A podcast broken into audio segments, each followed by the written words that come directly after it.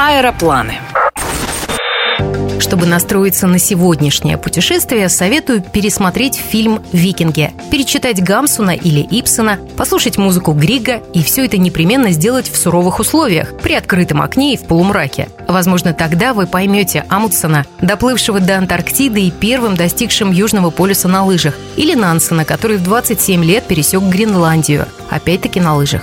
Норвегия, пожалуй, самая богатырская страна. Рождаются здесь исключительно викинги и валькирии, для которых нипочем холода и непроходимые леса. Среди скромных и немногословных норвежцев какое-то время пожила врач Евгения Королева. Они очень сдержанный народ. Они улыбаются, но не хохочут. Они плачут, но они не рыдают. И от других они ждут вот таких же тактичных реакций. Они с большим пониманием относятся к туристам. Стараются узнать, откуда ты. И когда ты говоришь, я из Москвы, я из России, России, они сочувственно кивают. Они, в принципе, просто хотят от нас быть подальше, потому что мы слишком для них эмоциональны, это раз. Во-вторых, очень много случаев правонарушений связаны именно со славянами. Они нарушают их такой вот спокойный устой, и все вот это вот забетонированное стеклянное управление полиции в центре Осло очень красиво сделано, по всем законам хай-тек. Они, в принципе, там только кофе пьют, потому что норвежцы сами по себе очень законопослушные. Сумку или другой ценный предмет, забытый туристом в местном кафе, заботливо отложат и возвратят вам в целости радости хоть через день, хоть через неделю. Плюс бесплатно напоят горячим шоколадом. Ведь вы пережили такой стресс.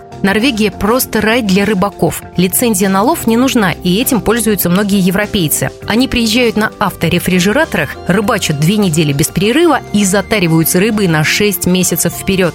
А грибы? В урожайный год за 2-3 часа можно спокойно набрать 100 килограммов белых. Но местные этого не делают и вообще не разбираются в грибах и ягодах. Что касается городов, то после Осло Евгения Королева советует экскурсию в Берген. Берген расположен между семью холмами. Это отложило отпечаток на климатические условия. Например, там за день может 6-7 раз пойти дождь и выглянуть солнце. А может одновременно. Вот смотришь на холм, с одной стороны идет дождь, а с другой светит солнце и полурадуга. Вот такая. Там очень красивая бергенская, ее все знают, набережная. На игрушку похожа. Такие цветные красивые домики, средневековые. Там есть музей Эдварда Грига. Норвегия ассоциируется с двумя вообще творческими людьми. Есть Григ, и у них есть Ипсон. Но как они любят своего Грига, и как они знают его творчество, и как они поют его, ребята.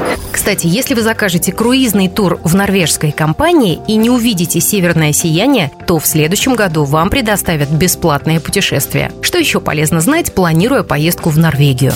Россиянам необходима виза. Регулярные прямые перелеты осуществляют Аэрофлот и скандинавские авиалинии. Время в пути – два с половиной часа. Ирина Контрева, Москва ФМ. Не теряйте впечатлений.